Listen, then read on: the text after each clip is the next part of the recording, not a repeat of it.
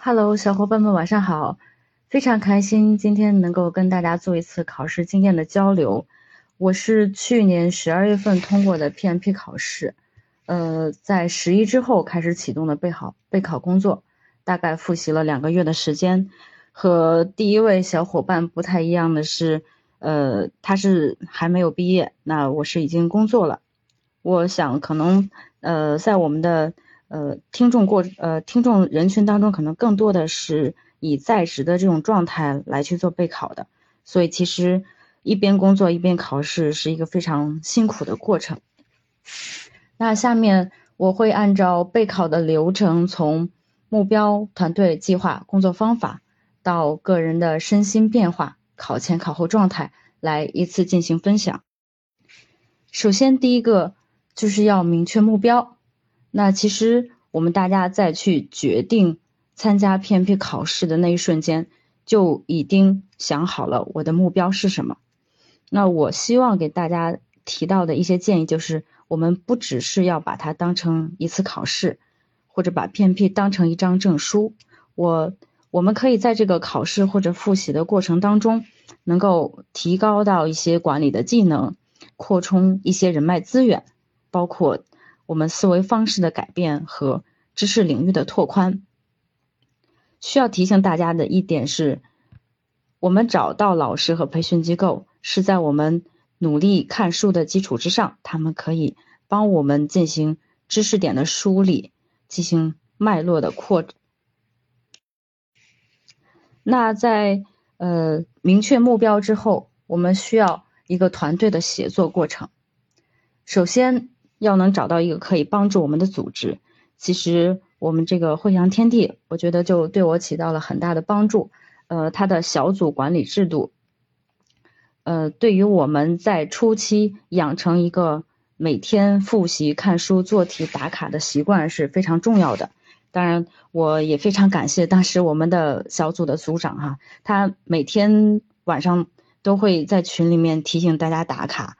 然后去填写每一个人的学习的进度和完成情况，这样的话可以起到互相监督和激励的作用。那第三点呢，就是执行计划。其实，在第一位小伙伴的分享过程当中，大家已经，呃，能够看到他在执行计划的方面做了很多的工作。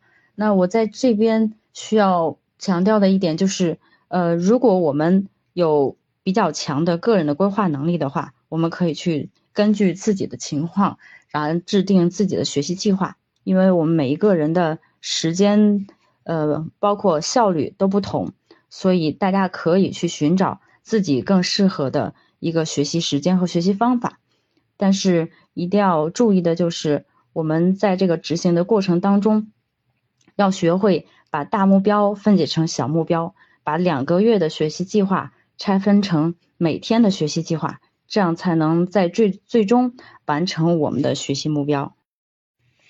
针对工具和方法呢，呃，给大家提醒一点，就是我们可以把中英文的 Pinbook 电子版存到自己的手机里面，来便于大家理解和对照。为什么要存存英文版？因为它的原文就是英文版，所以呃。中文的翻译有的时候会比较拗口或者难理解。那么我们如果英文的阅读水平还 OK 的话，可以在同同步的去对照一下中文和英文，这样能便于大家更好的理解。那各种习题和模拟考试的话，建议大家能够按照老师的节奏来去跟的跟上。那模拟考试呢，一定要去现场来参加，这样的话我们可以去把。现场的这个，呃，时间的把控，包括答题卡的填涂等等这些环节，能够有一个现场的感受。后面的话，给大家分享一下当时我的一个心态的一个变化吧。其实，呃，这张图曲线就是真的是我当时的一个心理状态啊。在呃前期的时候，看了很多书，做了很多题。就感觉哇，我的信心非常高涨，但是当我考完第二次模拟考试的时候，要比第一次呃低了三十多分，当时就会感觉哇，我看的书和做的题是不是都还给老师了？为什么错了这么多？但其实，呃，在这个时候是需要大家咬牙去坚持下来的，因为我们在去做呃看书和做题的过程当中，需要逐渐的去理解和消化。那一旦走过了这个阶段，我们可以重拾信心，然后坚定信念。呃，到考前，老师可能会经常给大家强调，我们一定要带准考证、带身份证。但其实最重要的就是要带上一个健康的自己。呃，因为我们当时是十二月份考试，当时呃可能附近很多人呃感冒啊、发烧啊。其实我们前面做了这么多的努力，都是希望在考试的呃时候能够有一个非常良好的一个状态。所以大家一定要。呃，在努力学习的同时，要保证自己的身体的健康。那在呃外部环境的准备方面，如果大家有条件的话，能在提前一天去做一下现场的勘察和路线的一个规划。其实我们学习项目管理，更多的也是要提高大家的风险意识。我们能够提前去呃做风险规划，做风险应对。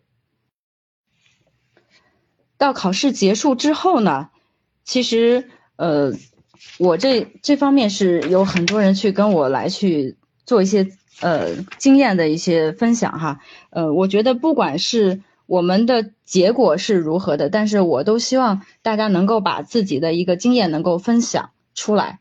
那因为你讲出来，才能真正的让自己理解出来，然后把这些经验属于你。那如果你能够在积极和正面的影响到其他人的话，那是一件非常有成就感的事情。因为我我是到现在已经呃影响了我呃两个朋友，也去报名参加了这个 PMP 考试。我觉得大家可能对于我们认识的人或者朋友，哎，他能通过，我为什么不能通过？他能考试，我也可以考试。那我希望。最后呢，想给大家分享一个原则吧，就是五位一体的原则。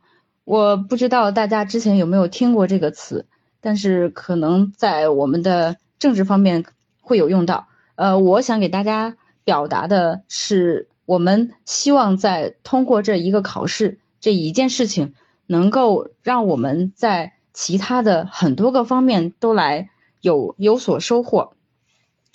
我们可以在工作上提高我们的管理和与同事沟通的能力，在生活上加大自己的规划能力，在学习上也学习到了一些更多的工具和方法。那么，我们的资源和小伙伴的认识，也都是我们在这个备考的学习过程当中可以去收获到的。呃，最后呢，我想给大家分享一句话，就是我最近看书听到的：教育不是装满一桶水。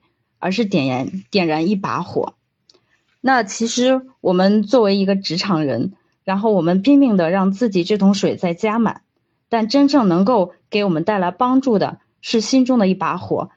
我希望我们能够点燃自己心中对项目管理、对 PMP 的这一把火，然后让它真正给我们的工作、学习和生活带来帮助。那最后也祝大家考试顺利，谢谢大家。嗯，可以跟大家分享一下，就是有同学问题干太题干太长，怎么来抓主词？其实这个是我们呃后期在讲课的时候，老师也会帮我们去分析的一个内容。一般那个题大概都会有四五行的样子，重点基本上都是在最后的两行。那么大家可以就是通过读题能抓到它这一道题主要是考察哪一个知识点。然后把这个知识点画出来，在选择的时候去针对这个知识点来去选择相关的这个工具和方法。然后有同学问考试遇到过多少？呃，其实是没有一没有两道完全一模一样的题，但是是有遇到类似是考同一个知识点的问题。呃，所以说没有遇到没有遇到过。